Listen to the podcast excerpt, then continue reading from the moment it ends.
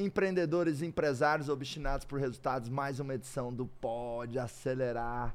Dessa vez eu estou aqui com um ícone, um cara que eu admiro e eu sigo há muitos anos, já aprendi demais com ele, já alavanquei muitas minhas vendas com ele. Luiz Paulo Lupa. Que honra ter você aqui, meu amigo. É um prazer é todo meu. E se pode acelerar, vamos acelerar. Vamos né? acelerar todo vamos mundo. Acelerar. Lupa, eu lembro 2007 mais ou menos, comecei a empreender com meu pai. E não sei se foi 2007, 2008, 2009, por ali. Fui num congresso da KLA. Aí vi uma palestra sua falando do seu conceito de vendedor pitbull. Aí voltei para a empresa, coloquei energia lá no time de vendas. Você fez a diferença na vida de muita gente, inclusive da minha, viu? Ah, não, fico muito feliz. A gente teve. Eu tive a oportunidade, você também palestra e fala muito para os empresários e com qualidade, né?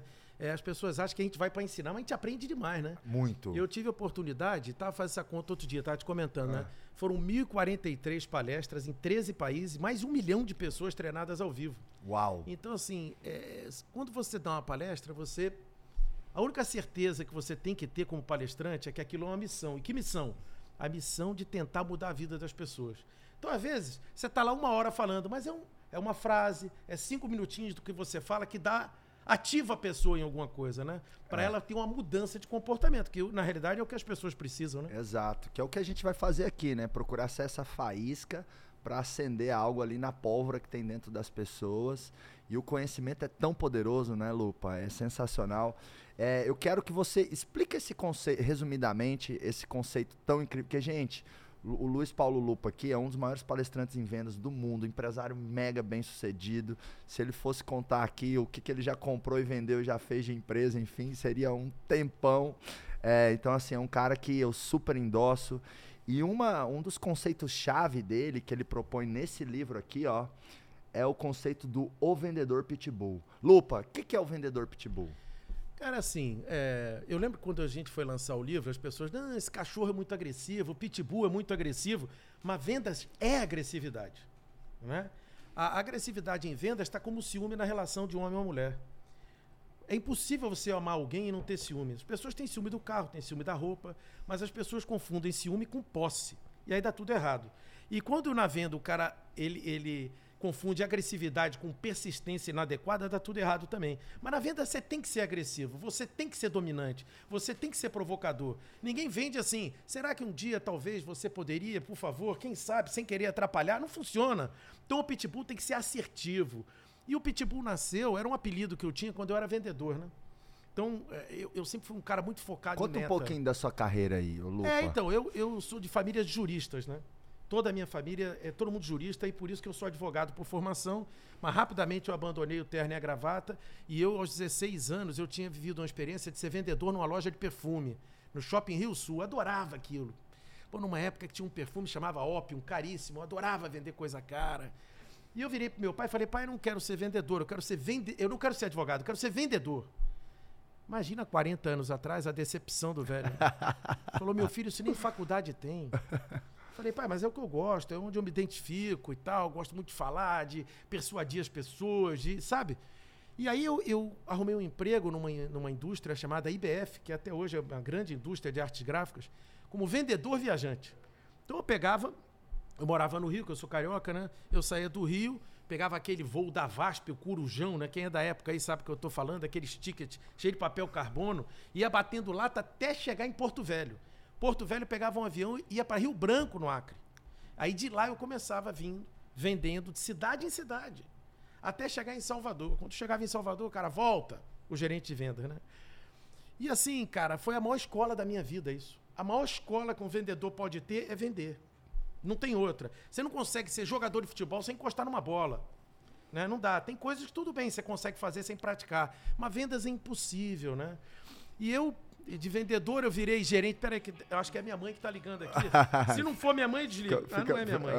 Então, eu vou desligar aqui, vou até tirar o som. Porque mãe você tem que atender, né? É verdade, não. Mãe atende. Ou pedido, se é, é, vendedor também, você tem que atender. Vamos defender os Não vendedores. pode perder o pedido. Ou, né? a patroa também. É, a patroa, a patroa, não ficar ruim. É. E aí, cara, você, de vendedor, eu virei gerente de vendas. Fui gerente regional, fui para Fortaleza, fui para o Rio Grande do Sul, fui gerente, gerente nacional de vendas. Aí vim para São Paulo, diretor de vendas, vice-presidente, presidente de grandes empresas e tal. Cara, e a vida vai te levando. Por que, que a vida te leva? Porque quando você consegue fazer uma interseção de conhecimento, habilidade e atitude, você para de correr atrás do dinheiro e o dinheiro corre atrás de você. É diferente. Então, o, o, teu público, que é um público muito legal, que são os empresários, né? Que eu, eu também sou empresário. Empresário nesse país, em primeiro lugar, é um herói. É um herói. É um herói, né? E por todos os motivos, desde a da, da política fiscal, a política econômica, tudo. O cara é um herói. Você tem que respeitar. Um cara que é empresário no país, você tem que respeitar, né? Então, assim, é, é o empresário, para ele, é muito importante entender que Uh, até estava conversando com o Jean Pierre Diniz, ele falou, porra, Lupa, isso é fantástico do livro dele, das chaves. Falei, porra, um empresário que não sabe vender, dificilmente vai ter sucesso. Total. Dificilmente vai ter sucesso. Eu não conheço ninguém de sucesso. Eu conheço gente de sucesso. Pessoas milionárias, bilionárias, que não têm uma faculdade. Mas que sabem vender, negociar e persuadir alguém. Inclusive, eu me lembro quando eu fui no Jô Soares. Quem quiser dar uma olhadinha no YouTube que está lá. O Jô virou para mim e disse assim: Você estudou em Harvard? Falei, eu não. Mas quem estudou lá trabalhou para mim. entendeu? Lindo, excelente. É, falei, entendeu? Então, assim, por quê? Eu até estudei fora, né? Estudei em Oklahoma, depois estudei na Itália. Então, mas assim, não é o teu título que te leva a algum lugar.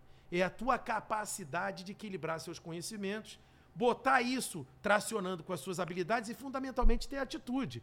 Né? Então, assim, é, a gente vê hoje, nesse mundo de vendas, as pessoas achando que vender é um evento. Ah, eu vou vender. Como assim vai vender? Não é, venda não é evento, venda é um processo, é científico. Né? Então, assim, é, eu tive equipes de 500, 600 vendedores, 400 vendedores. Trabalhei nos Estados Unidos é, vendendo. É, é, as pessoas acham que vender é igual em tudo quanto é lugar. Não é. Por exemplo, no Brasil, se vende muito, muito para muitos, ou pouco para muitos. Nos Estados Unidos, se vende muito para poucos. É completamente diferente. O sistema lá de distribuição. Então, o vendedor, é, é, ele tem que ter uma característica de, em primeiro lugar, ser dominante. Então, o pitbull quem é? O pitbull é aquele cara persistente com habilidade e atitude. É o cara que fala assim, o pitbull, o cão pitbull, né? Que as pessoas falam tão mal dele, é um cão que tem 80% do, do corpo de músculo, fiel, extremamente trabalhador. Agora, se você pega um cara trabalhador e tranca ele num quartinho, ele fica estressado. Então as pessoas compram um pitbull, põem no quintal da casa trancado, a primeira oportunidade que ele tem, ele sai e morde alguém. O cachorro quer trabalhar. Então o vendedor pitbull é o cara que gosta de pedido, é o cara que vai atrás. É o cara que pega o pedido e não larga. É o cara que pega o, o, o cliente, segura e não larga, cuida do cliente. Hoje as pessoas estão preocupadas. Ah, eu vou fazer uma venda. Não, hoje a venda online. Entendeu? Os caras acham que a internet vai resolver tudo. Nada substitui. Nada vai substituir a capacidade da gente interfacear, olhar, tocar. Você sabe que tem estatística, Marquinhos, que as pessoas vão numa loja de departamento e na hora de comprar uma geladeira, eles tocam na geladeira.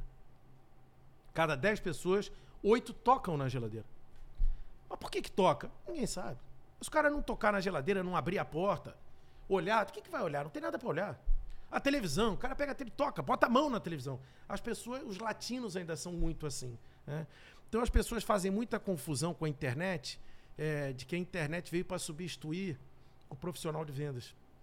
Prof, um profissional de vendas qualificado, ele é insubstituível. Eita. Até porque. Opa! Inédito, inédito. Eu acho que essa luz, eu acho que esse ar aqui, ó. Inédito, não pode acelerar. Aqui, eu então fala isso também. Não, foi, ele caiu, foi o ar, alguma coisa. É, aí, aqui o negócio é pitbull, meu irmão. Começa a cair as coisas. Foi boa. Não, não, e eu tava te ouvindo, aí começou a cair. Você viu o negócio vindo? Eu falei, tá caindo mesmo. Esse troço vai vir. Então, Marquinhos, quem é o vendedor pitbull? O vendedor pitbull é aquele cara treinado, treinado, um cara determinado, tá certo? Porque assim, você sabe, muito melhor do que eu, que muitos empresários, eles acabam falhando porque o cara confunde que desistir é diferente de fracassar. Uhum. Porque o fracasso faz parte da faz construção parte. do sucesso. Total. Agora desistir não. Desistir é pra qualquer um. Porra, se eu vou marcar uma luta com o Anderson Silva, o cara play, eu jogo a toalha. Pronto, acabou. Entendeu? Então, assim, o cara, o cara quando ele vai pra rua vender, ele pega a pastinha dele e vai vender, por trás daquela pastinha tem um sonho. Tem uma meta que ele está perseguindo, tem um prêmio que ele pode ganhar. O vendedor é aquele cara que sai de casa com sol, com chuva. Aí ele vai parar o carro dele, alguém para na frente, o cliente deixa ele esperando meia hora. Coisa- vendedor não é para qualquer um. Vendedor é para gente que tem mente forte.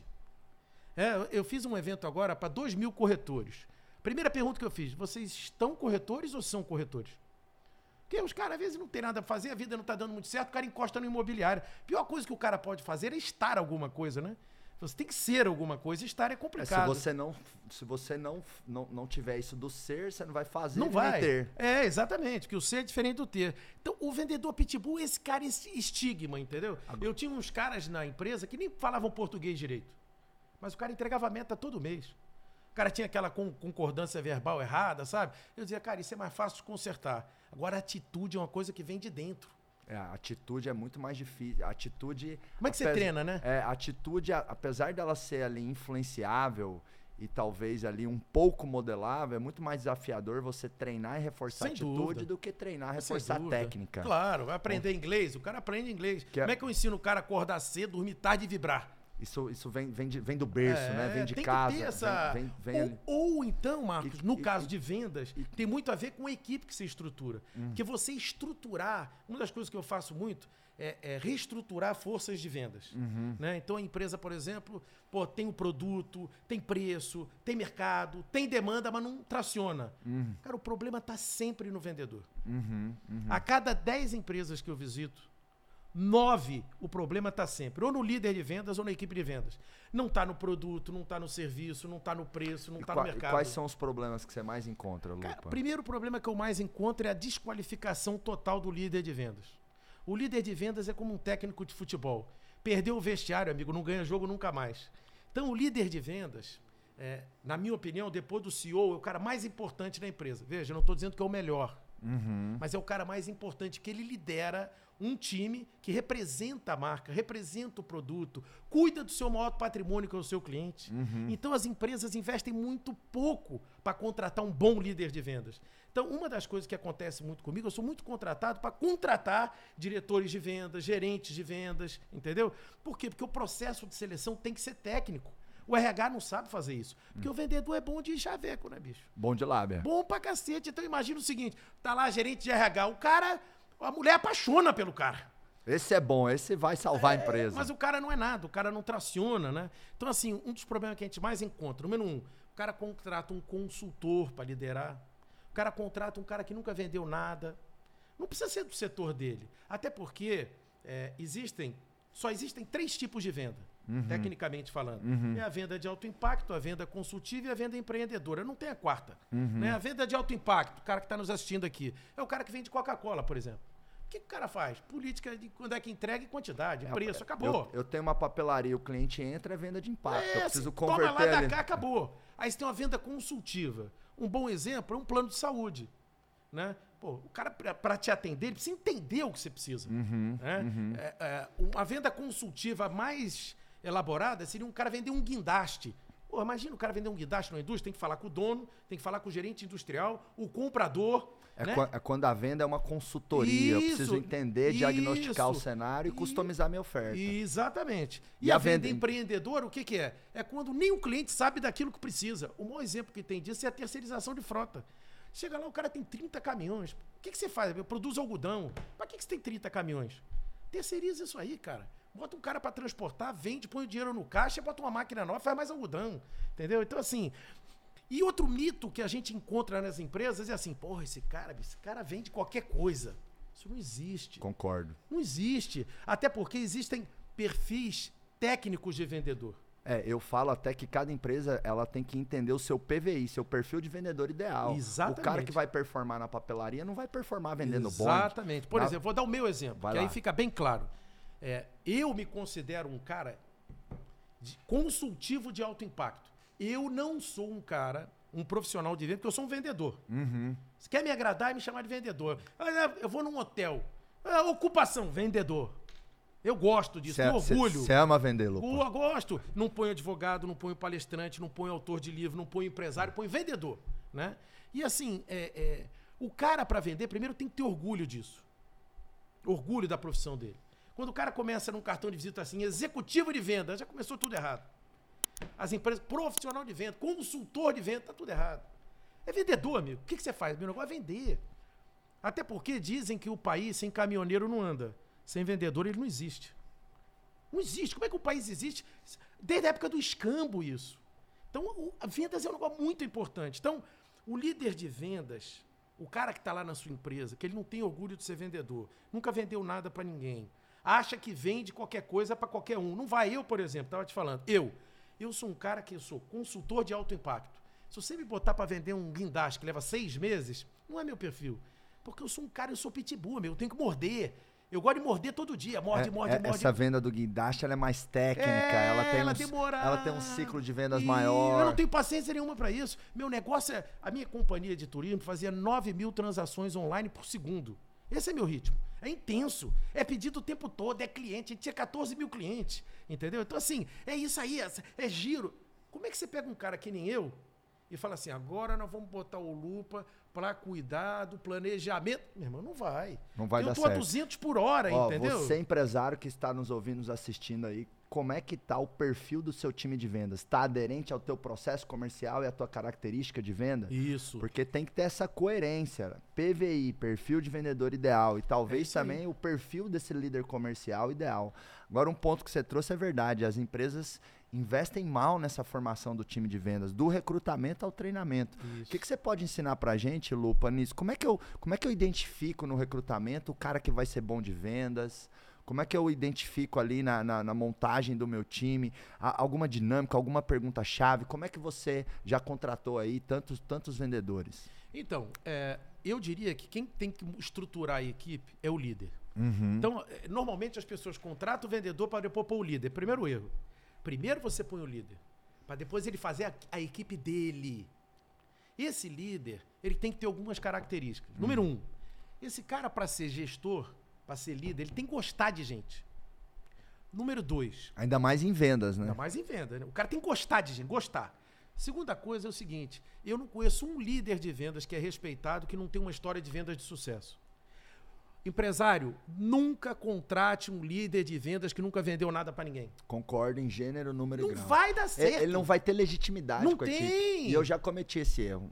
Uma vez eu puxei um líder de uma outra área para liderar ali parte da nossa operação de vendas e os vendedores massacraram ele. E assim, não tem Marquinhos, legitimidade. pensa no seguinte, ó.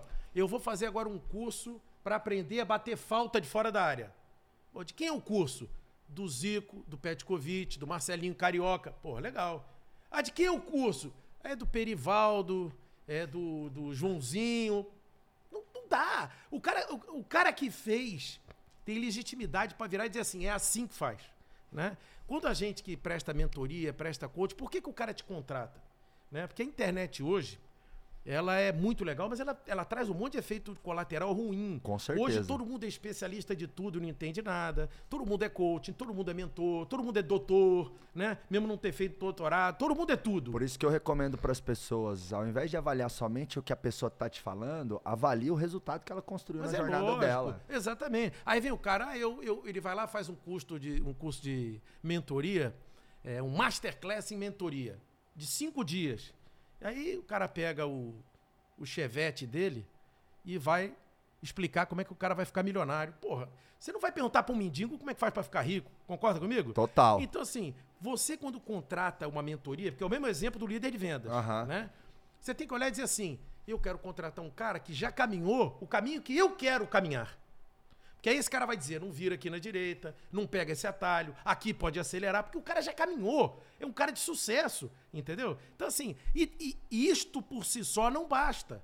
Porque se isso por si só bastasse, o Pelé seria o melhor treinador de futebol do mundo. O time dele nunca perderia. Então, qual é a diferença? Quando você vai contratar o líder, o cara já tem que ter tido uma história de sucesso pregressa em vendas. Só que isso por si só não vai. Ele precisa ter características de gestão. O cara precisa ter- entender como é que ele vai aglutinar o time, como é que ele vai planejar, como é que ele vai é, é, é, fazer a gestão do time dele. Tem dois tipos de gestão de vendas. Um foi criada por um, um americano chamado Neil Hackham, que é a venda consultiva que chama-se SPIN, que é situações, problemas, implicações e necessidades. Em 1900 e alguma coisa, eu participei de dois eventos com esse cara. E esse cara é fantástico. Ele fala assim: Eu nunca vendi nada para ninguém. Não sou vendedor. Eu sou um pesquisador. É a postura dele. E ele criou esse negócio da venda consultiva. E quando eu lancei o Vendedor Pitbull em 2005, eu criei uma metodologia de gestão. Chama OMMC. Hum. Orientar, motivar, monitorar e cobrar. Porque aí vem o próximo grande erro das empresas. Orientar, motivar, mo monitorar e cobrar. Todo mundo começa pela cobrança. O vendedor começou como é? Cobra, cobra, cobra. Cadê a venda? Cadê a Cadê venda? a venda? Por que, que não tem? Cara, primeira coisa é orientar o cara. Depois você motiva. Como é que você motiva as pessoas? Porque as pessoas acham que motivação resolve. Não, a motivação, ela tá para o mundo dos negócios como a paixão está no casamento. Né? Eu tenho 26 anos de casado. Né? Cara, você não vive 26 anos full time apaixonado, porque senão você morre. Sexo todo dia, restaurante todo dia, motel todo dia, flor todo dia. Porra, você quebra ou morre. Concorda? Oh, mas seria uma boa morte, né? Não, Pode ser. Não, morri feliz. Morri feliz. Morri feliz. Mas, faz assim, sentido, mas não né? é? Então, ao longo do tempo, o que, que a paixão vira? A paixão vira um dos ingredientes que constrói um negócio muito maior, que é o amor. Uhum. Na empresa, a motivação é exatamente isso. Ela é cíclica. Quando você está próximo de alcançar o seu resultado, a empresa te motiva. Não adianta ela te motivar no zero. No zero é porque você não sabe nada. É o sprint final. Sabe quando falta 10 metros para você cruzar a linha? Aí o povo grita o teu nome, aí você Vai. vai. Agora, se eu ficar aqui assim, por exemplo, você fala egípcio? Ainda não. Eu também não. Mas se eu começar agora aqui mais 30 pessoas, Marco, Marco, você não vai falar egípcio. Essa motivação não vai te ajudar. O que te ajuda é o conhecimento, é estudar, é praticar e depois ter atitude para chegar e dizer, tô pronto. Entendeu? Então, assim, é muito comum as pessoas botarem essa nuvem na frente, de achar assim, ah, esse cara vendeu muito, vou pegar o melhor vendedor da equipe e botar de gerente. Você perdeu um grande vendedor e ganhou um péssimo gerente. Por quê? Porque faltam a eles conhecimento de gestão. Então, assim, como é que o cara vai planejar a vida do vendedor? Como é que o cara vai orientar? Como que ele vai motivar? Como é que ele vai monitorar? Hoje, isso aqui, cara, eu sou da época do orelhão, Marcão. Eu pegava aquelas fichas, botava no bolso, ia por orelhão para passar o pedido. Cara, hoje isso aqui, ó, o cara vê estoque, o cara vê se o cliente está pagando ou não está. O cara passa pedido, o cara transmite o pedido pro cliente. E mesmo assim tem um monte de vendedor enchendo a cabeça de desculpa ao invés de buscar Isso resultado. aí, então, mas por quê? É outra coisa que o empresariado precisa entender. E muito. O empresariado precisa entender o seguinte: ninguém nesse mundo, ninguém tem maior poder e capacidade de gerar justificativa do que um vendedor. Meu irmão, o cara consegue te quebrar. Ele entra na tua mente e mostra que o dólar está afetando o seu negócio. E o teu negócio tem nada a ver com o dólar. Eu fui para uma reunião semana passada, os caras me contrataram para participar de uma reunião de vendas. Eu vou te levar numa dessa que você vai se matar. Aí tinha lá o diretor de vendas, gerente de venda, um monte de gerente regional, e um cara levanta. Não, porque você vê agora com o dólar. Eu falei, meu irmão, posso dar uma paradinha? Você trabalha no Banco Central? Você é assessor do Bolsonaro? Você trabalha com o Paulo Guedes? Você consegue mudar a taxa do dólar? Cara, então vai vender. Qual é a tua meta do mês? Não, veja bem. Começou com veja bem mesmo. Não vai dar certo. Não, Falei, é- qual é a sua meta do mês? Qual é a meta? Aí vou na carótida. Qual é a sua meta? Cara, você não sabe nem tua meta. Como é que você vai chegar a algum lugar se você não sabe pra onde você tem que ir? E é muito comum as equipes de venda chegar no empresário ou na empresa falando assim: estamos perdendo venda por causa do preço. É o preço, é o preço, é o preço. E às vezes não é. Mas a empresa. Na maioria das vezes não é. É, mas a empresa ou o empresário compra aquela ideia, vai lá e derruba o preço. Mas por que, que ele compra? Ele compra porque a equipe dele só sabe vender preço. E outra, E- às vezes também falta ele descer para ver a venda acontecendo, Sem né? dúvida. Por isso, que eu Isso- falo, o isso é empresário que não sabe vender, a chance dele ter um coveiro, que eu chamo esses caras de coveiro. Uhum. O cara que vende preço é um coveiro. Ele tá lá cavando a tua cova. O momento você vai deitar ali. Porque é o seguinte, cara, você conhece algum vendedor, com a tua experiência, que você dá uma tabela de preço e o cara pergunta, eu posso vender por mais? Já Nunca viu isso vi, na vida? nunca vi. Agora e por menos, cara, quanto que eu posso dar de desconto? É todo mundo. Então a primeira coisa que você tem que fazer pro cara é o seguinte, cara, se você vender preço, a dominância vai pro comprador. Uhum. Você, ah, Lupa, como é que você faz para não vender preço? É simples. Não fala de preço, você tem que ter a habilidade e o treinamento para mostrar pro cara que aquilo que você está vendendo vai gerar benefício para ele e valor. Benefício e valor. Se você tentar vender um relógio para mim de pulso agora, você vai ter uma enorme dificuldade. Porque eu tô com um no pulso. Uhum. Uhum. Sinal que você não estudou, você não sabe qual é a minha necessidade.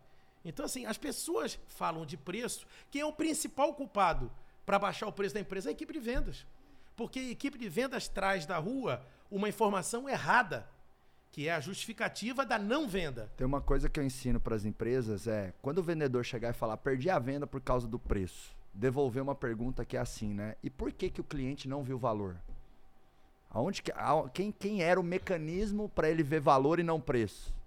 Faz a equipe bater no peito e perceber que ela tem corresponsabilidade. Ou então assim, vende Porque- pra mim, é, vende por- pra mim. Porque é fácil chegar e falar assim, o vendedor, né? Ah, não, o cliente não comprou por causa do preço. Aí a culpa não tá em mim, tá no preço, né? Preço, prazo, Exatamente. mercado. Então, então é, tem que trabalhar muito o mindset da equipe de vendas. Isso, e assim. Porque dá pra vender muito mais assim, valor. Claro que dá. E assim, o, o pessoal que está nos ouvindo aqui, é, é estatístico, vou repetir. A cada 10 empresas que eu vou, 9 o problema está na equipe de vendas. Aí você tem um dinossauro que está lá na empresa. Os caras que estão ouvindo já estão rindo aqui, né? Porque Aham. o cara já vai imaginando. Ah, sim, tem sim. sempre um dinossauro lá, que está lá há 10 anos, 15 anos, que é o cara que sabe derruba a equipe, o cara que joga para baixo, é o cara que sabe tudo. A cada ano, 10% da equipe tem que ser renovada. Todo cara que no ano não bateu a meta, se você mantém na sua equipe, você desmotiva o cara que bate. Então, oxigenar a equipe é muito importante. Você, como é que você põe um cara? Isso é a mesma coisa que você botar um enfermeiro para cuidar de um paciente que não sabe fazer um acesso na veia. Como é que você bota o vendedor na rua para falar do seu produto, da sua empresa, da sua marca despreparado? A culpa é do empresário. É, isso é verdade, isso É, porque falta é o seguinte, muito. quem perde a guerra nunca é o soldado, Marco. É sempre o general. Botar a culpa no soldado é fácil. Uhum, Tem que dar aquele banho de conteúdo, Claro. treinamento. É que às vezes a empresa contrata correndo. Um vendedor barato, né? Vendedor barato não existe, né? O vendedor barato muitas vezes sai caro. Muitas vezes eu escuto empresários me perguntando, né? Onde é que eu acho um vendedor bom e barato, né? Então não, não Na existe. Lua, né? É, e olhe Deve lá, ser, né? Deve ser na lua. Então, é, é, tem que ter aquela carga de conteúdo, né? Antes de pôr o cara para vender, outra ter essa coisa, preparação. Tem um ditado que o empresário tem que anotar e botar isso aí na sala dele. Contrate lentamente e demita rapidamente. Principalmente em vendas. Lógico, porque se você tem que você gasta muito tempo para treinar um cara. Depois você expõe a tua empresa, a tua marca, o teu produto aos seus clientes. É o cara que está fazendo. Se ele faz tudo errado. Dá para dimensionar esse prejuízo. Você consegue dimensionar. É o, entendeu? é o custo ali da, da, É. da- da rotatividade, às vezes pôr na conta, né? Tem que entregar lead, tem que entregar recurso, tem que entregar um monte de, de contexto para o vendedor performar. Ele não está performando, isso custa dinheiro. Muito dinheiro. E assim, a- a- o que, que é que as empresas também acham, né? O empresário acha que ele, ele sai do ele sai do último andar do prédio. Não é. Alta performance não é um negócio que vem da noite pro dia. A explicação mais técnica que tem para alta performance, o que, que é? O que, que é alta performance? É quando a experiência encontra a excelência. Aí você tem alta performance. Experiência não se constrói da noite pro dia. Até porque experiência não tem nada a ver com os anos que você viveu. E sim o que, que você fez com as coisas que aconteceram durante esses anos. Então, trabalhei 30 anos na Coca-Cola. Aprendeu um ano, repetiu 29. Sabe nada. Que experiência que esse cara tem? Zero. Entendeu? Experiência não tem nada a ver com isso. E a excelência, o que, que é? A excelência é quando você sobe a régua da tua capacidade de realização e chega. E não se frustra. Então, alta performance é a conjunção da experiência com a excelência. Isso leva tempo. Isso se constrói. Então, a cada time que você põe de vendas, que o cara fica seis meses na tua empresa e você manda embora, você perdeu um ano e meio. Então, é muito grave isso, porque isso o cliente percebe. Porque quem é a empresa, o empresário deve se perguntar assim, "Qu- quais são as empresas vencedoras? São as empresas que não têm problema? Claro que não. São as empresas que sabem administrar seus problemas. As maiores empresas do mundo, você nem sabe que ela. Você nem percebe que ela teve problema. E digo mais, são as empresas que lidam com novos problemas. Porque a diferença de uma empresa que está estagnada para uma empresa que está crescendo, não é que a empresa que está crescendo não tem problema, mas ela lida com novos problemas. A empresa que está estagnada nunca resolveu a aquisição de cliente, formação de equipe comercial, fica patinando o mesmo problema que nem um, um cachorro que fica correndo atrás do próprio rabo. A empresa que está crescendo, ela vai resolvendo novos problemas. É exatamente E isso vai dando consistência para ela. É Poxa, que a, a- a- a força de vendas, ela é uma vitrine que expõe muito a tua, a tua capacidade de entrega ou a tua incapacidade de entrega. Ô Lupa, e quando aquele vendedor, porque é comum, né, você ter um vendedor pitbull de alta performance, mas que o cara polui a cultura, polui o clima, é estúpido, acaba tendo comportamentos inadequados. Essa pergunta é ótima. Você acha que a performance vale mais que tudo? Como é que lida com esse é tipo assim, de situação? Você tem que estar preparado porque é, todo bom vendedor é um Romário. É o cara que é artilheiro, entrega e arruma um monte de problema junto. Aí o que, que você faz? Você manda o Romário, você tira o Romário, põe ele no banco? Não, você tem que saber lidar com o Romário. Então, liderança, a, a liderança, ela é sempre personalíssima. Uhum. Né? Você pode ter 200 pessoas. Concordo. Só que assim, a essência vai ser a mesma, mas a, a, a, a, liderança, o que você vai fazer com cada um é muito pessoal. É, eu falo, você lidera equipes, mas o exercício da liderança é individual. É claro que é individual. Então, assim, esse cara que faz gol o tempo todo, o vendedor que bate meta é nojento. Vendedor. Eu fui nojento é, muito é tempo. É difícil de é lidar nojento. com. Meu, eu entrava na empresa com o nariz pra cima. É, eu sou o cão, eu chegou um pitbull, entendeu?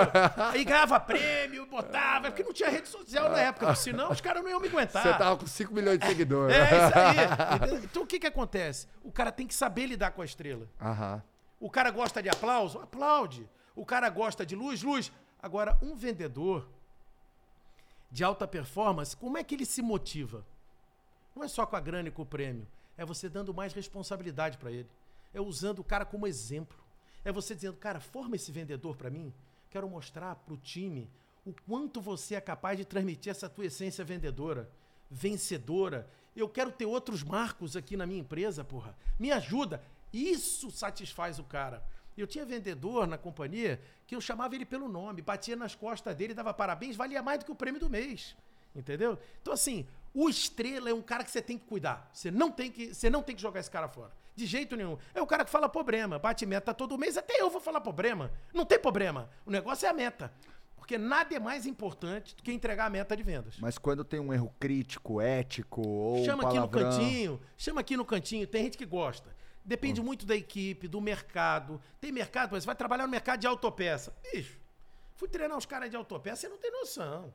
Se você, não, é. se você não solta meia dúzia de palavrão, o cara não entende. Então, assim, é o habitat do cara. Agora você vai para um mercado de laboratório farmacêutico. Não cabe. Então, assim, o líder de vendas tem que ter essa capacidade de dizer assim: batemos uma meta. Para onde que eu levo a equipe? Aí eu vou levar para assistir uma peça de teatro, vou levar lá naquela casa lá que todo mundo conhece, ou vou levar numa churrascaria? O cara tem que saber o que faz. Uhum. Pô, ele tá vendo que tem um cara debilitado na equipe, que não bate meta, o que ele tem que fazer? Encosta no cara. Esse cara precisa de mais carinho, mais atenção. Vou ficar com ele durante a semana, vou tomar café, vou visitar cliente. Porque o melhor treinamento de vendas que tem é o pós-visita, 15 minutos dentro do carro. Pô, cara, você falou isso, não era assim. Aqui você deixou passar isso. Você não mostrou pro cara o benefício que a gente tem. Você Quando... deixou o cara crescer em cima de você. Quando eu comecei a empreender, eu era vendedor, né? Eu, eu, sentava essa bunda magrinha minha, ficava 12 horas lá vendendo, vendendo. Depois eu virei gerente comercial e uma das coisas que eu amava fazer era ficar andando pelo nosso call center com um carrapato no pescoço. O carrapato é aquele headset que você senta do lado do vendedor, pluga, pluga. escuta e depois você dá feedback, né? Tem isso. até um nome técnico que é o treinamento on the job. É treinar, eu, eu chamo de toia. Treina onde o incidente acontece.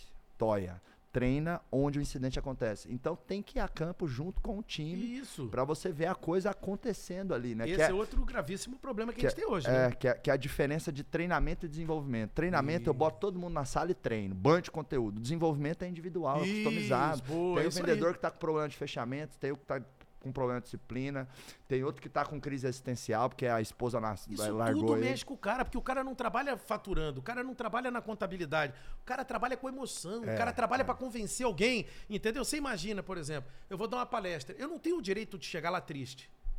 Eu tô indo lá para dar conteúdo e motivar e as pessoas. Você só tem uma única chance Isso, de arrasar, né? Acabou. Entendeu? Então o vendedor é a mesma coisa. O vendedor chega no cliente assim, aí, vem. Podemos falar aí do. Não pode. Então, você tem que saber. O gerente de vendas bom, o cara conhece a mulher do cara, quantos filhos ele tem, o que é importante para ele, qual é o time dele. É o cara que se envolve. O sonho, né? Eu sonho. eu gosto muito de usar o sonho a favor da pessoa. Todo mundo, por exemplo, na nossa companhia lá, tinha quatro vice-presidentes e sete diretores. Eu sabia o sonho de todo mundo. E eu tinha um plano para cada um de como ele ia realizar o sonho dele. Como que ele ia realizar o sonho dele? Tinha um cara que o sonho dele custava um milhão. Nós fizemos uma conta, eu disse, ó, se você entregar isso aqui, eu te dou um milhão. Vamos ver como é que você faz. Teve gente que viajou pelo mundo inteiro, fez e aconteceu, Olha, porque o mundo é de conquistas. Você é dono ou dona de empresas, você sabe o sonho das suas pessoas-chave, porque o papel da empresa é ajudar as pessoas a realizar sonho, né? Isso às é vezes a, Às vezes a empresa tem uma certa dor nas costas de tanto olhar para o próprio umbigo, porque fica pensando, a companhia precisa disso, a companhia precisa daquilo, mas e as pessoas? Né? Então, como que eu faço a minha empresa ser uma ponte para que o vendedor e as pessoas-chave realizem Essa é a os seus diferença sonhos? de uma empresa que tem equipe e o que tem um bando de gente, né? A que tem equipe é o cara que olha pro coletivo. Todo mundo tem que estar bem. O cara que tem um bonde de gente é o cara da dor nas costas aí, que tá É. olhando só pro umbigo dele. E, e nada move mais as pessoas do que os próprios sonhos delas, né, Sem Lupa? dúvida. Tanto, sem é, dúvida. tanto é que o empresário, o que, que move muito ele? A visão do negócio dele. O que, que, que, que move cada um ali da equipe? É o sonho da pessoa. É por isso que eu até falo para meus funcionários assim, vê se você concorda, Lupa. Eu falo assim, ó, não faz o melhor pela empresa, não. Faz o melhor por você. Vai em busca dos teus sonhos em primeiro lugar, que automaticamente você vai dar o melhor aqui pela empresa.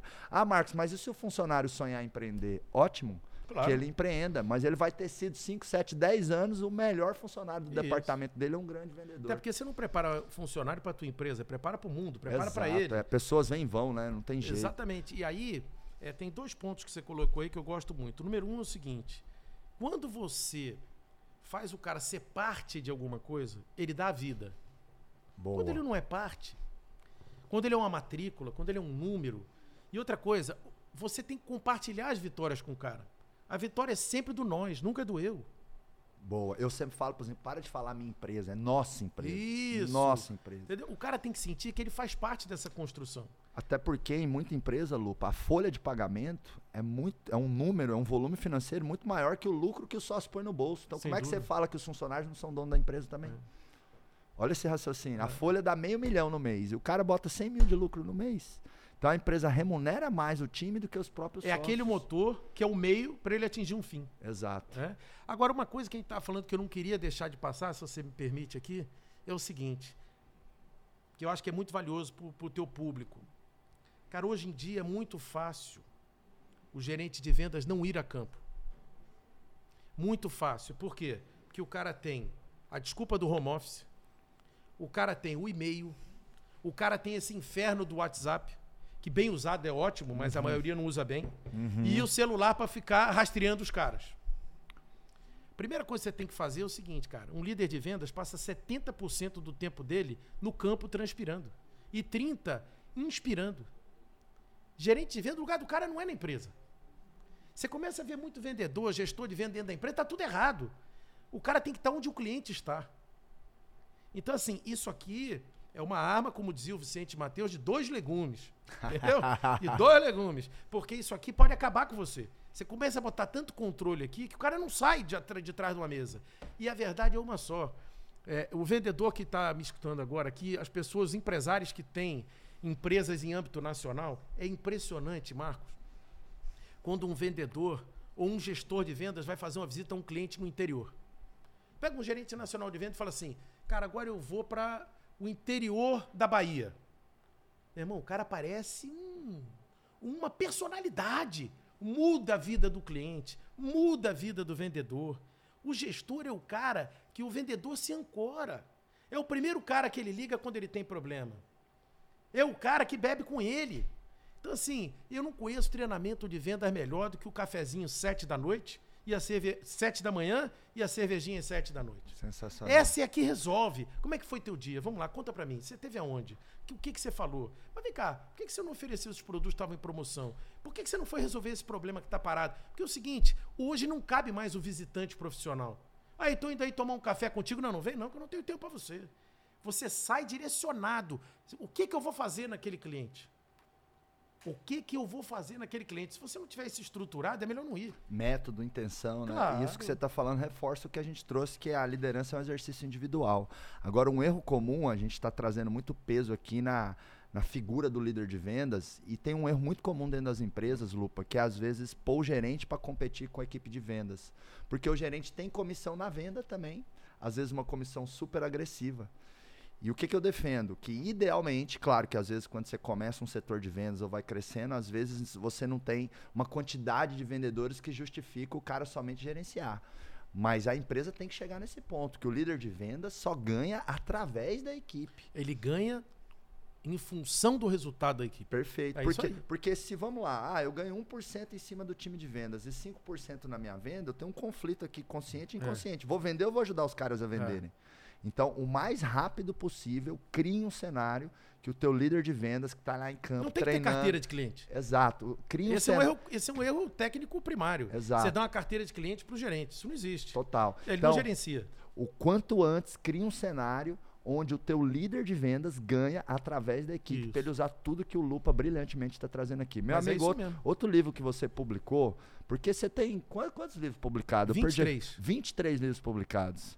Você é fora da curva demais, hein? Não, não. Pa- Mil, mil palestras, um monte de, de, de, de, de, empresa, Cara, enfim. mas é, é assim, umas experiências de- muito legais. Ainda bem assim. que eu tô pegando mel aqui, É. você também Não. pega o mel aí um pouco. Ó, Lupa publicou esse livro aqui, Acordando Gigantes, para dar um chacoalhão nas empresas, nos empresários nesse pós-crise, que aqui ele coloca 48 leis desse novo mundo, desse novo pós-crise. Dessas 48 leis, qual é a principal? Ou qual que você pode trazer aqui, né, nesse novo momento pós-pandemia, pós-crise? Qual das 48 que está nesse livro aqui, Acordando Gigantes, você pode reforçar e trazer aí pra Ô, gente? Marcos, é o seguinte: eh, quando você olha para a pandemia, que é uma coisa que ninguém podia prever, não estava em planejamento estratégico de ninguém. É verdade. né? Não, não teve um guru que disse vai ter uma pandemia. Não. Você pode conseguir prever cenários econômicos, cenário financeiro, cenário internacional, crise de abastecimento, você pode prever crise de tecnologia, tudo. Né? Ah, ou não. A Kodak não olhou para a tecnologia e sumiu do mapa. Né? E várias empresas aconteceu isso. A pandemia, ela, se você for pegar figurativamente, ela é um deserto que todo mundo teve que atravessar. Alguns conseguiram, outros não. Só que durante essa travessia, não adianta você, aquela história de você olhar para o umbigo, né? Não adianta você é, é, só pensar na sua sobrevivência. O lance é você, o empresário de sucesso é o cara que está pensando no próximo lance, é um jogo de xadrez. Então, o que, que você faz depois que você atravessa o deserto? O que, que você faz com aprendizado? Porque tem um aprendizado que não é pequeno. Né? Então, assim, você teve empresas que não deram valor a coisas básicas de gestão, que eu costumo dizer que nada resiste a uma boa gestão. Nada. Verdade. É, os empresários não davam valor a olhar para custo. Olhar, não é ficar é, olhando para fluxo de caixa e dando ok, indo no banco, aprovando a conta. É olhar para custo. né? Olhar para processo. Olhar para ele como líder. Né? É, dificilmente um cara é empresário no Brasil há 10 anos e não passou por duas, três crises. O cara passa por isso. Então o cara aprende o que é gestão de crise. Né? Então, assim, um dos maiores aprendizados que o Acordando Gigante tem, que a ideia é essa, todo mundo tem um gigante dentro de si, né? É você mergulhar dentro de você, até porque quando você vem para esse mundo, é, eu costumo dizer que o único cara que não tem solução na vida mesmo é um cara sem fé. Não estou falando de religião, estou falando de fé. Uhum, Né? uhum. Até porque quando a coisa tá feia, o cara fecha os olhos, olha para cima e pede para alguém. Né? Então, independe da tua religião, você tem que ter fé. E assim, cara, quando você vem para o mundo, Deus não é um injusto. Deus dá para todo mundo talento, dons naturais, tá certo? Só que a gente vem para essa vida e a gente não dá valor à coisa mais importante que a gente tem, que é a nossa própria vida. Qual a pri- principal mensagem que você tem quando você vem para o mundo? Número um, você é um cara competitivo. Imagina, cara, milhões de espermatozoides, você competiu, chegou em primeiro. Então você é competitivo e vencedor. Vencedor. Aí você nasce, te botam no berço. Você, nos seus dois primeiros anos, o teu subconsciente só escuta que gracinha, que bonitinho, beijo, abraço. A, a sua formação psicológica começa a te dizer que o mundo é isso. Até você ouvir o primeiro não. Quando você escuta o primeiro não, aí você resiste, revolta, frustra. Algumas pessoas se limitam. Então, um dos maiores crimes que a pessoa comete contra elas é se impor limites. Ninguém faz isso por você, é você que faz. Outro dia eu parei num. Tá escrito nesse livro aí, uma experiência que eu tive num posto de gasolina. Eu parei com o meu carro, o cara falou, pô, não tem. Se eu trabalhar o ano inteiro, eu não pago nenhum documento desse carro. Eu disse, pô, mas por que não? Pô, porque eu nunca vou ter um carro desse. Mas por que não? Você acha que quem tem um carro desse tem três braços, quatro pernas, duas cabeças? O que, que ele é diferente de você? Ele fez algumas coisas que você ainda não fez. Porque, na realidade, o que a pandemia também mostrou para todos nós e alguns empresários, a pandemia foi um ativador de sucesso para diversos empresários. Gente que trabalhava, era funcionário, foi demitido, apertou o botão falou: vou com tudo. O cara que rasgou uma parede, montou um hambúrguer, começou a vender hambúrguer, hoje tem uma hamburgueria.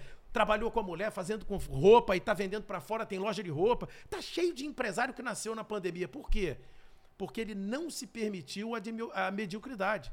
Porque na minha cabeça só existem dois tipos de pessoas: o obcecado e o medíocre.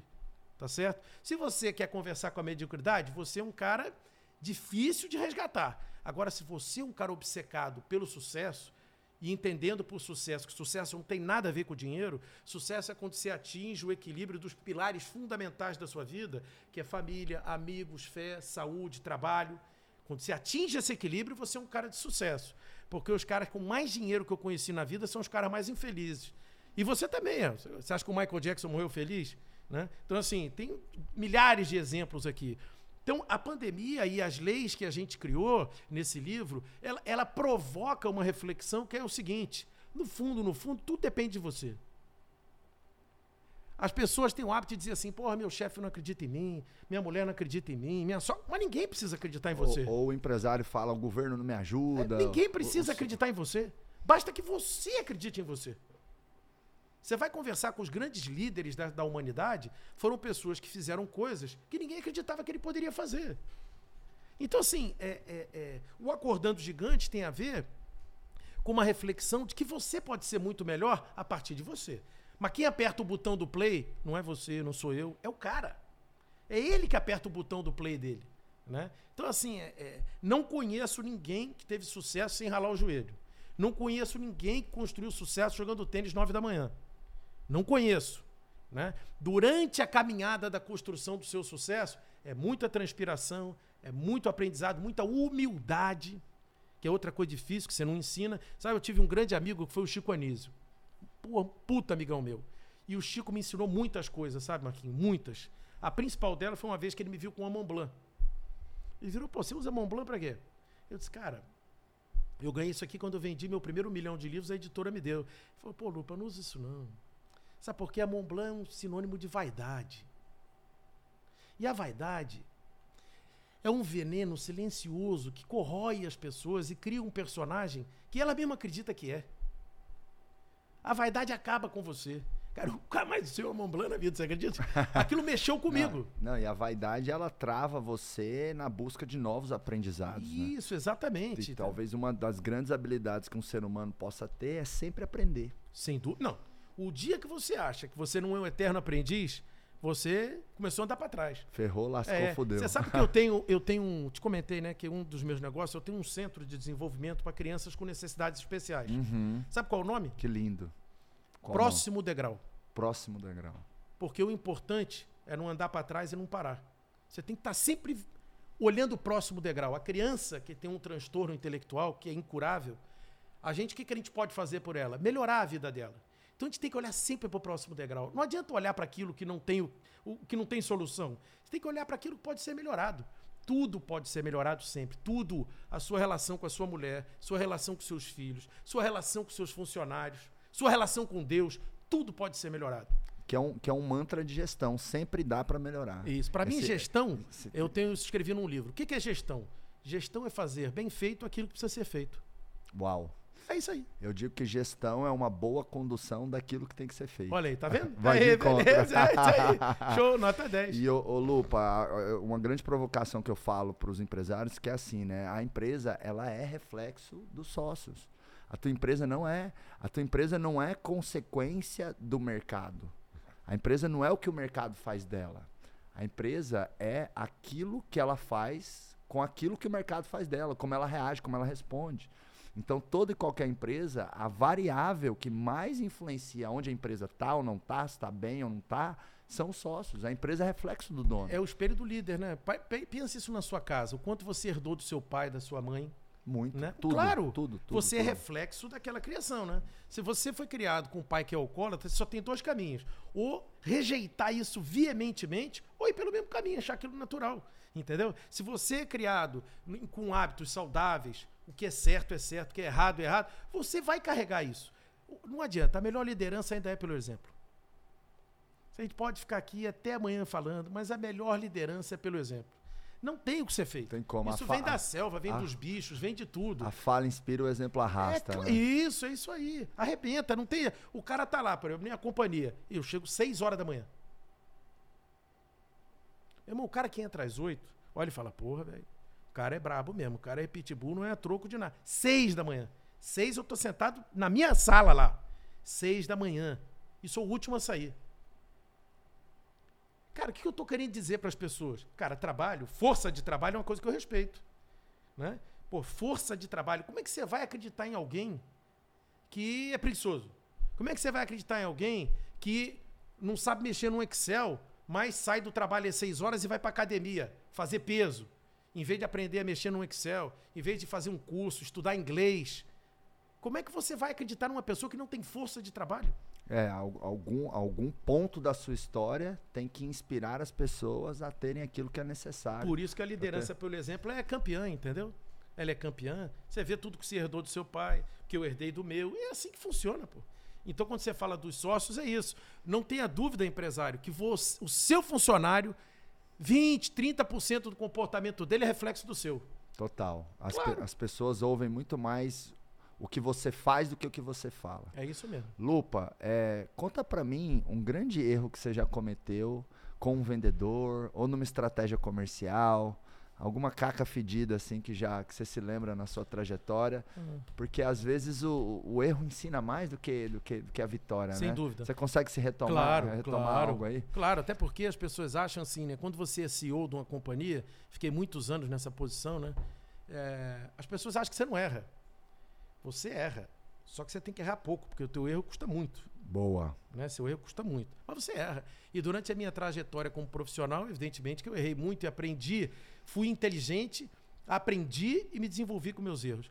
É, mas eu acho que o meu principal erro, que eu mais demorei para corrigir, que eu mais demorei para corrigir, eu sempre achei que as pessoas deveriam ter um comportamento como o meu. Eu sempre achei que as pessoas deveriam ser agressivas em busca do resultado como eu. Eu sempre achei que as pessoas deviam ser obcecadas, que nem eu sempre fui com tudo na minha vida. Né? É, se você me pedir para definir o lupa em uma palavra, eu diria que é intenso. Tudo que eu faço na vida é com intensidade. Eu amo com intensidade, eu jogo bola com intensidade, eu faço judô com intensidade, eu, eu cozinho com intensidade. Nada comigo é feito nas coxas. Tudo é na intensidade. Até um dia que eu fui conversar com o psicólogo do meu filho e ela disse para mim: Olha, o maior desafio do seu filho e o maior problema do seu filho é você. Porra. Parecia que ela tinha me dado um tiro de 12 no peito. Eu falei, mas como assim? Ela falou, porra, o moleque olha para você e acha que nunca vai chegar onde você chegou. Porque é isso que você transmite para ele. Então, o maior erro que eu cometi na minha vida, e eu levei, olha, eu acho que eu corrigi isso aí há pouco tempo, tem uns 6, uhum. 7 anos, né? uhum. né? é achar que as pessoas serão aquilo que você acha que elas podem ser. E não é. As pessoas são aquilo que elas conseguem ser. se todo mundo atingisse o nível máximo, o mundo não seria mundo. Não ia ter um cara para dirigir o ônibus, não ia ter um carcereiro, não ia ter um presidente de empresa, não ia ter um presidente de um país. Todo mundo ia ser alguma coisa igual a todo mundo. Então, o maior aprendizado que eu tive, o maior erro que eu cometi, foi não respeitar o tempo das pessoas, o jeito das pessoas, por mais educado que eu seja, porque isso aí, eu sempre fui um cara extremamente equilibrado, que o judô me deu isso, né? É, eu sempre fui muito equilibrado, muito, muito paciente, é, muito educado, até hoje sou, mas sou muito firme. Eu sempre exigi das pessoas o que elas não podiam dar. Porque eu achei que elas conseguiam dar. E não é assim. As pessoas são o que elas conseguem ser. E eu demorei muito tempo para aprender isso. Ou as pessoas são o que elas decidem ser também. Ou, né? ou também o que elas decidem ser. Né? Sensacional né? essa reflexão. Sabe que é uma dificuldade que eu, que eu já tive muito na minha jornada também, Lupa? Porque intensidade é, é uma palavra que resume muito da, é, muito da minha personalidade também. E eu tinha muito problema com a velocidade de aprendizado das pessoas. Eu sou um cara que aprende rápido, eu sou perspicaz, eu sou sagaz. Eu estudava 10 minutinhos antes da prova na escola e na faculdade e passava, né? E eu tinha um preconceito com pessoas que eram mais devagar do que eu. Mas aí, construindo a empresa, o que, que eu fui percebendo? Por exemplo, o cara que é mais devagar para aprender, ele aprende melhor e ele erra menos. E é o que você falou, o erro faz parte, mas tem erro que custa caro. Então, no meu financeiro, eu quero, não quero ninguém errando, não. Deixa o cara demorar mais para aprender, mas ele vai aprender direito. Porque beleza, eu aprendo rápido, mas eu aprendo mais ou menos. Aí eu acabo tendo mais erros até aquele aprendizado se consolidar de verdade. O cara que é supostamente mais lerdo para aprender, ele aprende melhor. Ele vai, ele vai ter uma proporção de erros menores. E outra coisa também. Então, Marcos, é, é- é essa, essa complementariedade de pessoas e competências em torno de nós que vai dar um tempero tão bacana para a empresa e para os resultados. E a gente também aceitar o seguinte, né? É, pessoas muito intensas não vêm limite na sua vida. né? É, eu ganhei três vezes seguido o prêmio de personalidade do ano do turismo do Brasil. E fui o primeiro sul-americano a fazer parte do Conselho Mundial do Turismo na ONU. Primeiro sul-americano. Cara, no dia que eu sentei lá, numa reunião com o presidente do México e um monte de autoridade, eu falei, cara, o que eu tô fazendo aqui? O que, que eu estou fazendo aqui? Olha o que o mundo está me proporcionando. Mas eu só cheguei lá porque eu não parei. Porque quando você atira na estrela, você, acerta na lua. Agora, se você não atirar, você não acerta em lugar nenhum. Então, treina e atira. Agora, tem pessoas que não veem o mundo assim. Você pega, por exemplo, eu morei nos Estados Unidos, trabalhei lá, estudei lá. Cara, o americano é assim, ó. O americano, ele tem um trabalho, ele quer passar 40 anos nesse trabalho, se aposentar, morar naquela casinha dele lá, que ele pagou o mortgage dele lá, tranquilo, não financiamento, olhar para um laguinho, tem um carrinho que ele paga 100 dólares por mês o leasing, com fazer as compras no Walmart e assistir NBA, tá bom, pô. E eu sempre olhei para isso com restrição, disse, como é que o cara se conforma com essa vida? Qual é o problema? A, a vida Só é que é o dele. seguinte, para minha equipe de vendas eu não quero um conformista. Uhum. Eu não quero um cara conformado. Eu quero um cara intenso. Na área de vendas, esse cara não funciona. Esse cara funciona na área financeira, de tecnologia, biomédica. Sabe? Tô ótimo. Esse é o cara para operar meu estômago, entendeu? É. Eu não me imagino sendo cirurgião. Eu, é, eu tive uma época, na época que eu fazia Não, muita. Se você fosse cirurgião e eu, Matava todo e mundo. eu fosse operar com você. Você tá louco? Eu ia, eu pagar- ia falar mais do que cortar você. Eu ia pagar. Toma 10 milhões pra você não me operar, Lupa. É. Vou vender meu. Você sabe que eu vivi uma experiência? Eu tive helicóptero, numa época de, de, de muito trabalho. Então, Ah. o helicóptero é realmente uma ferramenta de trabalho ímpar. E eu, uma vez, estava com o piloto e falei, cara, vem cá, se você tiver um mal súbito agora, o que eu faço? Ele falou, reza. No dia seguinte, eu entrei num curso e me formei piloto. Pilotava todo dia. Nunca pilotei, nunca fiz um voo sozinho. Nunca. Pousava em prédio, pousava em spot no chão, viajava, ia para Guarulhos, com o piloto do lado. Por quê? Porque eu não tenho os predicados para ser um piloto. Piloto é um cara que tem roteiro, mesmice, checklist o tempo todo, rotina o tempo todo. Às vezes eu tava pilotando, o cara virava bem e dizia assim: Lupa, você tá indo pra onde hoje? Minha cabeça já estava numa reunião. Então você também despertar para as suas fraquezas e saber que o seu perfil de intensidade é para algumas coisas, para outras não. Então, por exemplo, para a área de vendas, eu quero gente intensa. Eu quero Total. problema. Eu quero gente estressada. Eu quero, eu quero problema. Eu quero, o cara entregou a meta para mim. É o seguinte, você contrata um motorista para quê? Não é para o cara perguntar onde põe a chave, né? Né? Você, não contrata, Não. você não contrata um cozinheiro que não sabe como liga o fogão. Você também não contrata um vendedor que não entrega a meta, porra. Esse é um grave erro dos empresários. O cara se conforma com qualquer resultado que o vendedor entrega. Filho, é o seguinte, tô te contratando, tua meta é 100, você tem que entregar 100 todo mês. Ou 110, 120, se você quiser surpreender e, e evoluir. Agora, por que, que o cara não entrega? Ou porque você contratou mal ou porque não sabe fazer meta. Tem isso também, né? Tem isso Porque a também. meta, ela não é de cima para baixo. A meta é construída numa mesa com todos os vendedores juntos. Ó, vou mostrar para você a meta desse mês. O mercado é desse tamanho, nós estamos com essa fatia, o concorrente está aqui. Então nós temos oportunidade aqui, aqui, aqui, aqui, aqui. Vocês concordam que dá para a gente vender tanto aqui? Pronto. Os caras têm que assinar, bicho, com sangue. Meta tem que ser negociada. Claro, né, negociada e compartilhada e construída coletivamente.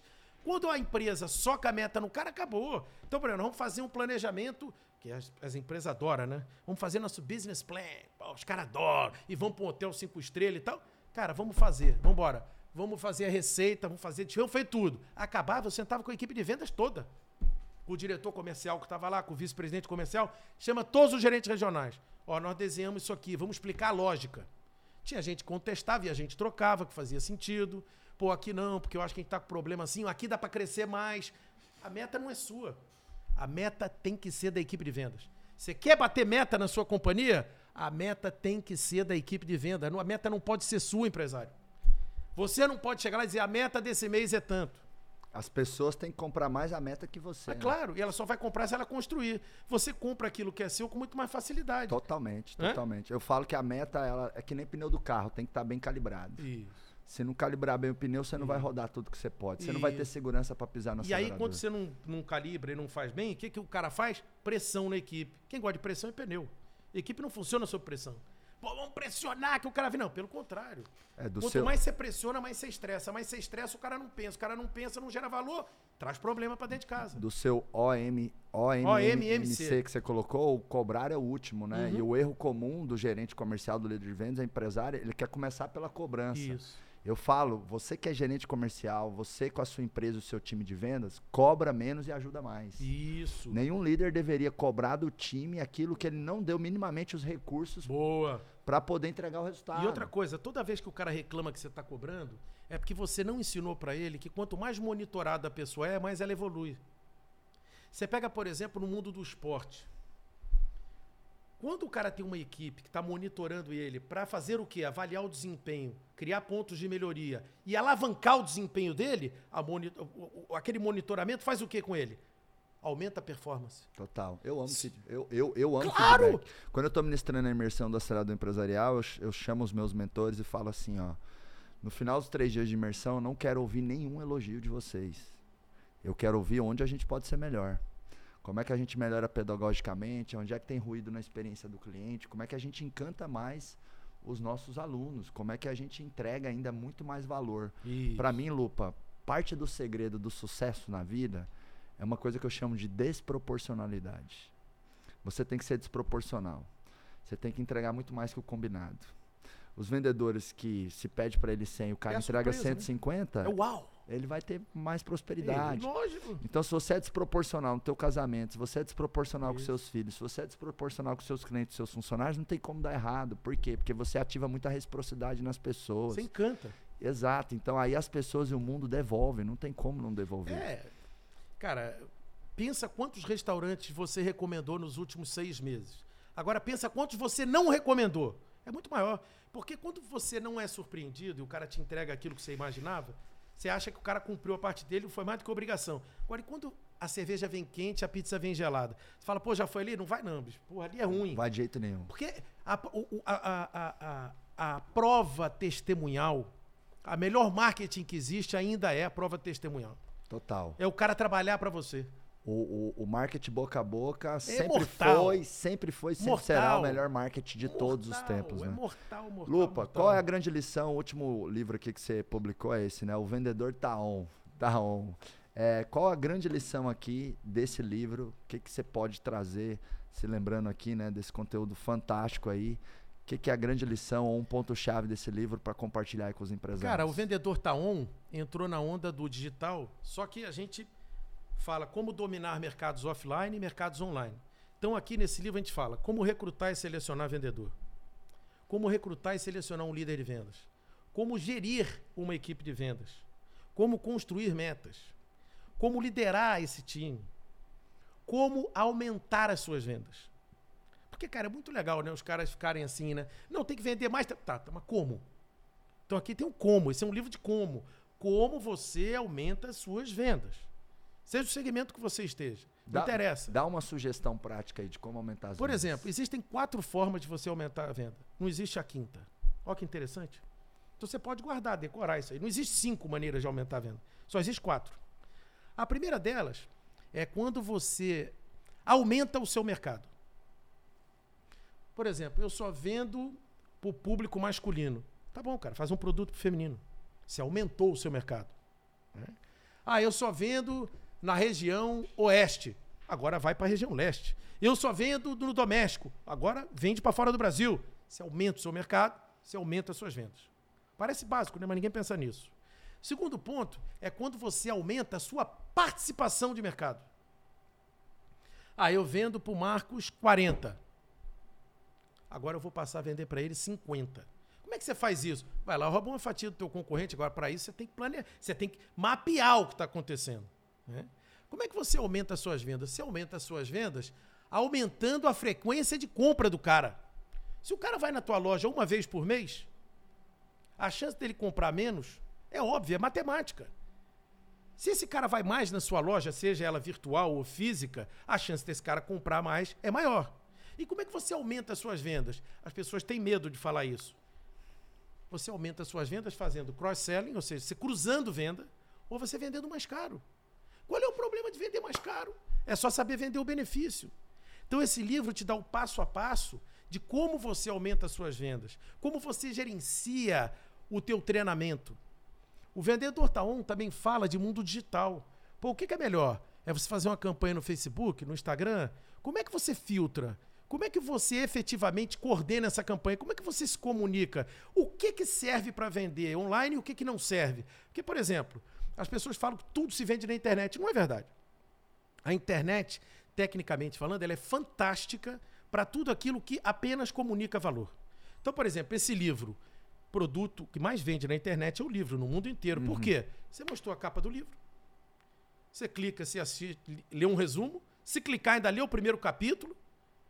Você clica, compra o livro ou não. Você não precisa mais é ter uma livraria. Tanto que as livrarias se reinventaram. Uhum. Botaram televisão, eletrodoméstico, contador de história. Tem de tudo numa livraria hoje. É, chocolate. Por quê? Porque ninguém mais sai de casa, a não ser aqueles caras da antiga, que curtam uma biblioteca, para ir comprar um livro, porque não precisa. Por quê? Porque é um produto que apenas comunica valor. Quando você. Então, esse produto para a internet é fantástico. A gente fala isso no livro. Hum. Quando você tem um produto que você precisa agregar valor, por que, que se vende tão pouco carro pela internet? Há mais de 10 anos que já se vende carro na internet. Vai lá numa montadora e pergunta quantos por cento compra um carro pela internet. Faz essa experiência no teu próximo evento lá. Vai ter mil pessoas. Levanta a mão quem já comprou um carro zero. Zero. Não entra na Web Motors, não lance. Um carro zero. Entrei na Chevrolet e comprei um carro. Você vai ver que não é nem 1%. Por quê? Porque é um produto que você agrega valor quando é humanizado. Né? Você vai vender uma consultoria pela internet? Nunca. Entendeu? Então, assim, é, é um livro que traz coisas atuais, fala de telemedicina, de algumas experiências, do cara que é consultor, que vende anúncio digital, como é que o cara faz, e dá uma, a gente dá uma grande pincelada também, na minha opinião, no momento mágico da venda, do processo de vendas, que é a negociação. Para mim, o momento mágico da venda é o momento da negociação. Por quê? Porque a negociação é onde você, onde o mais preparado vence o menos preparado. Né? A negociação, ela é extraordinariamente efetiva quando ela é um ganha-ganha. Uhum. E a maioria das pessoas ainda acham que eu tenho que ganhar e você tem que perder. É uma bobagem. Todo cara que sai da mesa derrotado, ele não volta. Então muitas pessoas não entendem porque que vão perdendo venda para concorrente. Porque o cara quer ganhar. Tudo bem, ele tem que ganhar, mas o outro também. Então, às vezes, é importante você Cara, deixa o cara ter o um sabor que ele ganhou alguma coisa. É aquela coisa, eu tenho que comemorar a minha venda e o comprador tem que comemorar a compra. É né? lógico, ele tá lá para isso e cada dia que passa os compradores estão mais treinados. Então, a negociação é um momento mágico, porque é onde você precisa de mais capacidade técnica, de mais argumento. É onde você tem a planície de objeções, ela, ela surge na tua cabeça direto. Não, não vou comprar porque eu não tenho dinheiro. E aí, você faz o quê? Não, não vou comprar porque eu tô com estoque lotado. Não, não, não vou comprar porque tá caro. E qual a melhor maneira de quebrar a objeção ou contornar a objeção? É você não deixar o comprador criar ela. Então acontece, os ma... essa é ótimo, hein? Guarda essa aí, empresário. Os maiores objeções quem cria é o vendedor. Porque o discurso dele, o speech dele tá errado. Quando o speech dele tá errado, o cara, você dá brecha pro cara criar a objeção. Porque toda vez que o cara falar que tá caro, é porque ele não percebeu o valor naquilo que está comprando. É óbvio isso. Você já vê alguém chegar na Porsche, vai agora na Porsche e tenta comprar uma Panameira. É daqui a um ano, e, um ano e oito meses que chega. 18 meses a 24 isso. meses. É e tem fila, tá? Fila. Fila, é. Você já viu alguém pedir desconto na Porsche? Ó, nos últimos 12 meses eu fui num seis países, não tem Rolex na loja da Rolex em nenhum país. E, e por quê? Porque o que, que a Rolex vende? A Rolex, você acha que a Rolex está vendendo relógio? Claro que claro não. que não, porque quem precisa saber as horas, vai lá na 25 de março, compra um reloginho de 30 conto, igualzinho Rolex. O cara compra um Rolex, está comprando status, é diferente. Às vezes eu nem ajusto a hora do meu Rolex. É lógico. Então, assim, você não sabe o que você está vendendo. Outro dia eu estava num, num, evento, falei, escuta, gente, todo mundo aqui conhece a Copenhagen? Os caras, pô, claro, o que, que a Copenhagen vende? Os caras, chocolate. Quem é o maior concorrente da Copenhagen? Os caras, cacau show. Eu disse, então, enquanto vocês estiverem pensando operacionalmente, a empresa de vocês vai ter resultado medíocre. Vamos pensar estrategicamente. A Copenhague não vende chocolate. A Copenhague vende sedução. Você acha que alguém em sã consciência paga 350 reais numa caixa de chocolate? O cara está comprando aquilo para seduzir alguém. Então, o concorrente da Copenhague é o motel, é floricultura, é lingerie. Tá tudo errado, gente. Então, é posicionamento, entende, Marcos? Assim, a beleza de toda a estratégia de uma companhia está no posicionamento. Você pode comer uma esfirra no, no Habibs e pagar R$ 1,35. Ou comer uma esfirra no, Almar, no e pagar R$ reais. Posicionamento. Aqui é barato, lá é caro. O cara está entregando coisas diferentes. Quando a TAM apareceu, botou um, o Rolim botou um tapete vermelho, o que, que ele botou na cabeça de todo mundo? Isso aqui é qualidade máxima. Até hoje tá.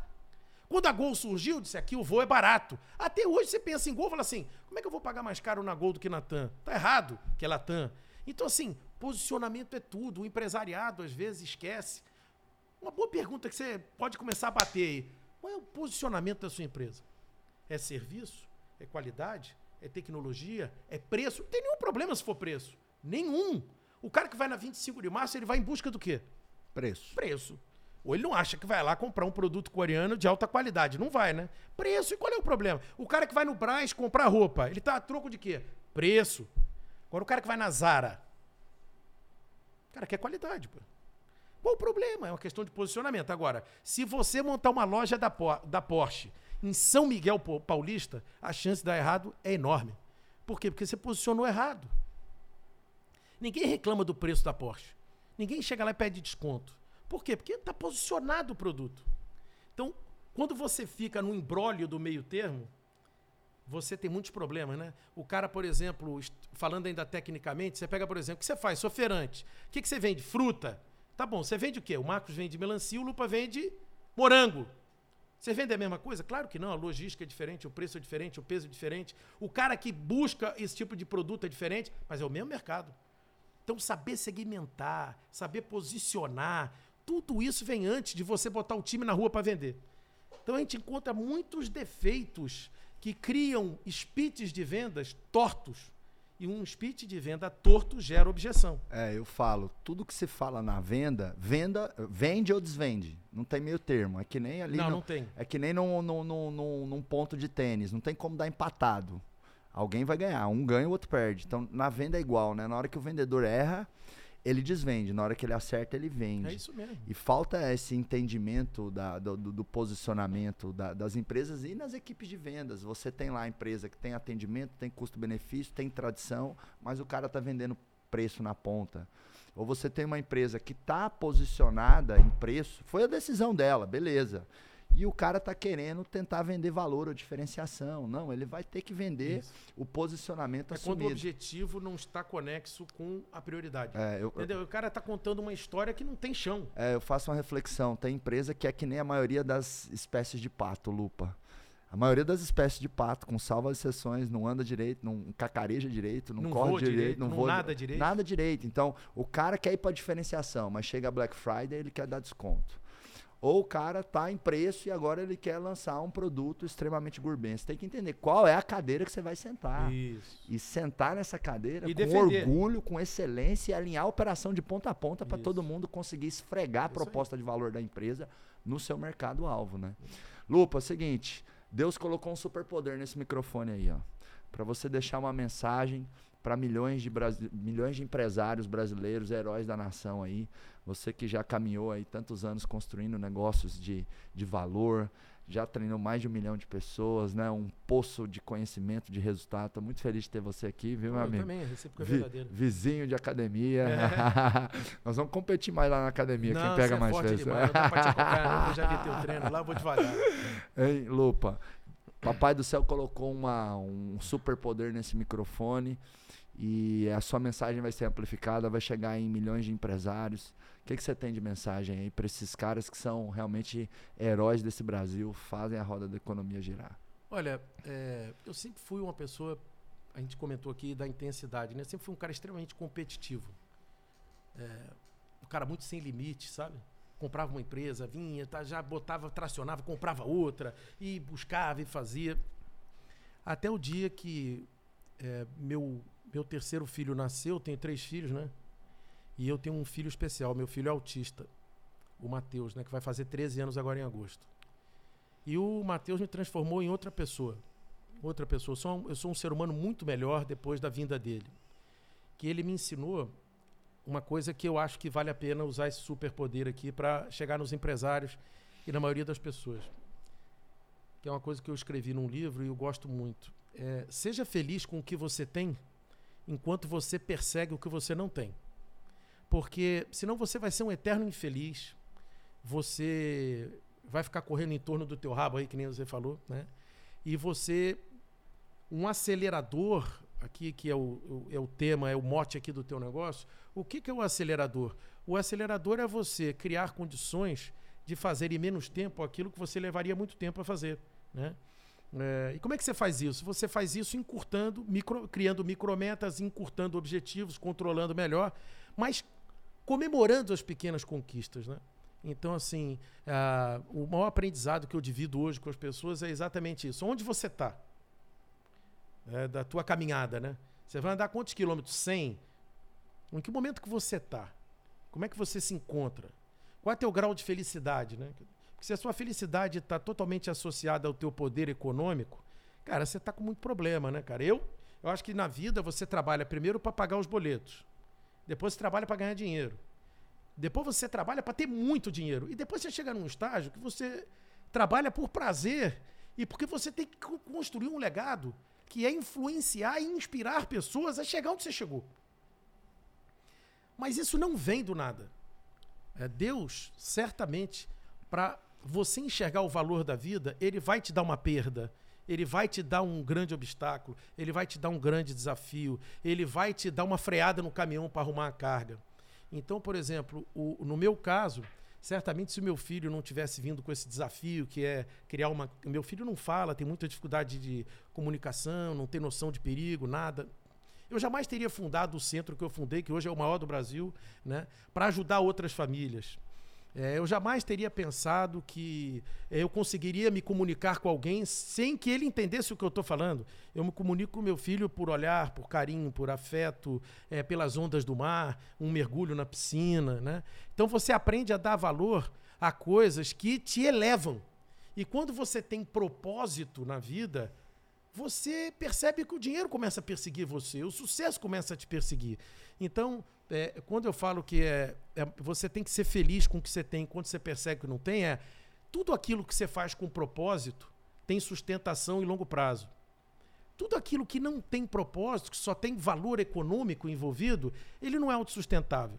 Né? Então pense no propósito do porquê da sua empresa, pense no propósito do porquê de tantas pessoas estarem seguindo, da responsabilidade das pessoas seguirem, daquilo que você fala, do quanto você pode influenciar. Porque se você não é capaz de inspirar sequer o seu filho, que pega o controle remoto para mudar o canal, e você tem que usar de arbitrariedade, dizer que a TV é minha, o controle é meu, você está com muito problema.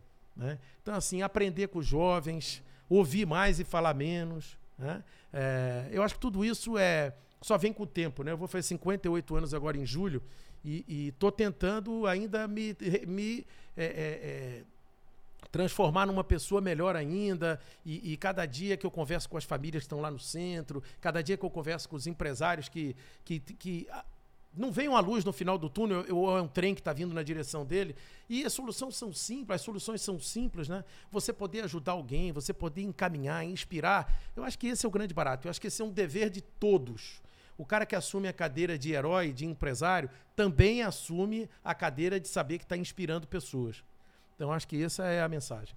E para complementar, quero trazer uma provocação, né? Que para inspirar os outros, a gente tem que inspirar nós mesmos, né? A gente tem que olhar no espelho e ter a certeza de que a gente está dando o nosso melhor. Acho que quando a gente faz o máximo que a gente pode, duas possíveis coisas acontecem, Lupa. Ou você alcança o que você quer, ou você coloca a sua cabeça no travesseiro com a consciência tranquila de que está dando o seu melhor, né? Sem dúvida. Meu amigo, parabéns por essa trajetória, parabéns por toda essa história, né? E com certeza esse nosso bate-papo aqui do Pode Acelerar vai penetrar no coração aí de muitos empresários. Tomara. Que fazem acontecer esse Brasil. Ó, nós temos um ritual de encerramento aqui do Pode Acelerar, tá? Eu falo um, dois, três, eu falo pode, você fala acelerar. Vamos mandar a galera acelerar. Bora. E amei esse conceito de acelerar, né? Você fazer mais rápido aquilo que você demoraria muito mais tempo É. para fazer. E amei a sua frase também, né? Seja feliz. Com o que que é? você tem, enquanto você persegue o que você não tem. Sensacional. Um, dois, três, pode! Acelerar.